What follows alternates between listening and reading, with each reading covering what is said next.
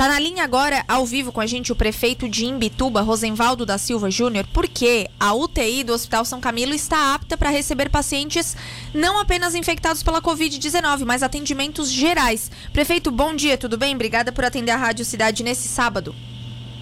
Bom dia, para nós é uma satisfação poder participar do programa com a Rádio Cidade. Realmente uma notícia importante para Imbituba e para a região, né? assim como é para Laguna é, a gente também agora está habilitado pra, como leitos de UTI geral.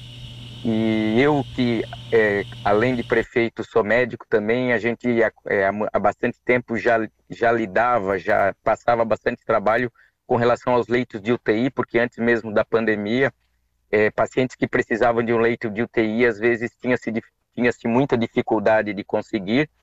E agora, né, após passar essa, essa pandemia da Covid-19, pelo menos esse legado está ficando, né? Novos leitos de UTI é, na região, em toda Santa Catarina, o que vai é auxiliar bastante a continuidade de atendimento de pacientes graves. Sim. Tratativas para isso, prefeito, como funciona?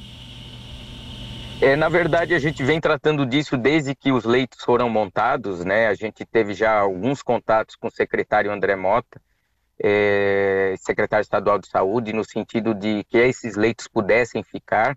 Então, quando nós montamos é, a UTI no Hospital São Camilo, o município de Imituba investiu para que a gente tivesse os leitos de UTI. O estado de Santa Catarina também investiu encaminhando monitores, respiradores para o hospital. E desde então a gente vinha tratando com, com o secretário André Mota no sentido de que esses leitos permanecessem após a, a pandemia, né, que quando não houvesse mais a necessidade de leitos Covid, que eles ficassem é, para poder dar suporte aos pacientes graves da região. E aí o, o secretário incluiu no, na é, a questão de um mês, um mês e meio atrás, incluiu os leitos de Imbituba e Laguna. Laguna já estava, ele, ele incluiu os de Imbituba também como esses leitos de UTI geral que ficam.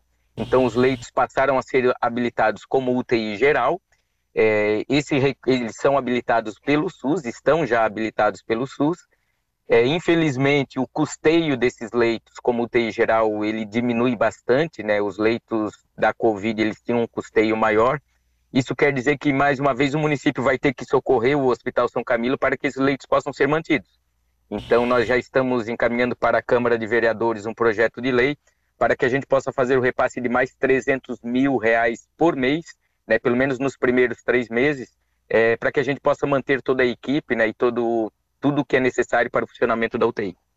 Sim, prefeito. Uma, uma dúvida minha. É, agora a gente viu que oito vagas né, disponíveis na, na UTI do São Camilo, mas ainda é, vocês acabaram reservando alguma coisa assim para a Covid, porque a, acaba tendo que ter essa, essa diferença, né? Vai ter algo assim? É, na verdade, o nosso hospital é, conta com dois leitos de isolamento na UTI. Então, em havendo pacientes com suspeita ou caso confirmado de Covid ainda, né, nós temos esses dois leitos de isolamento né, e oito leitos para UTI geral. Sim, perfeito. Outra, outra dúvida, é, a questão antes, só apenas Covid, é, precisou fazer algum tipo de limpeza, algo mais assim elaborado para a questão, né, de agora, tá, claro que ninguém quer que alguém vá ser internado, né, prefeito, mas para esperar, por exemplo, algum, alguma possível internação na UTI, teve que fazer alguma desinfecção, por exemplo? Sim, exatamente, né? É necessário é, é necessário uma, toda uma desinfecção do ambiente, né, para que o paciente com outras comorbidades, com outras doenças, acabe não não tenha um problema de infecção pela COVID, né, por conta de algum paciente de, ou de algo contaminado que tenha ficado. Então, claro, todo um serviço de desinfecção é feito e isso foi feito durante essa semana para que pudesse esse leito ser ofertado como UTI geral.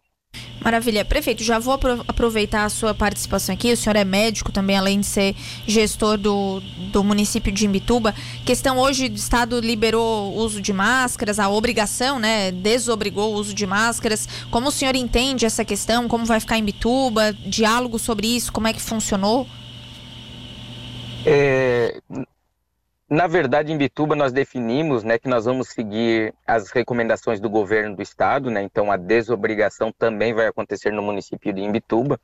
É, e eu acredito que é o momento realmente de a gente começar é, a trabalhar a novas resoluções a partir de agora, né, já que a gente teve nos últimos meses, aí, apesar de um grande número ainda em janeiro de infectados, mas um, um pequeno número de pacientes agravando, né, e com, necessidade de, de suporte hospitalar. Então, realmente é o momento de a gente dar um passo a mais e eu tô, estou de acordo com a desobrigação. Agora, é bom salientar as pessoas, até que nos ouvem, né, que é, a desobrigação acontece, a gente não é obrigado, mas a recomendação permanece, né? Então, se a gente é, for em algum momento do, do nosso dia, em algum local com aglomeração, em algum local com muita movimentação e que a gente tenha disponível a máscara, é importante que a gente mantenha o uso, né? Então é recomendado isso e, e a gente pode, do, no nosso dia a dia, em momentos que a gente vai estar num local de maior movimento, se possível usar a máscara, isso vai ser uma segurança a mais para nós e para quem nos acompanha. Sim, maravilha. Prefeito de Imbituba, Rosenvaldo da Silva Júnior. Prefeito, mais uma vez, obrigada por atender a Rádio Cidade. Bom fim de semana para vocês aí e um bom trabalho aí à frente da Prefeitura de Imbituba. Obrigado, um bom fim de semana a todos. Um grande abraço.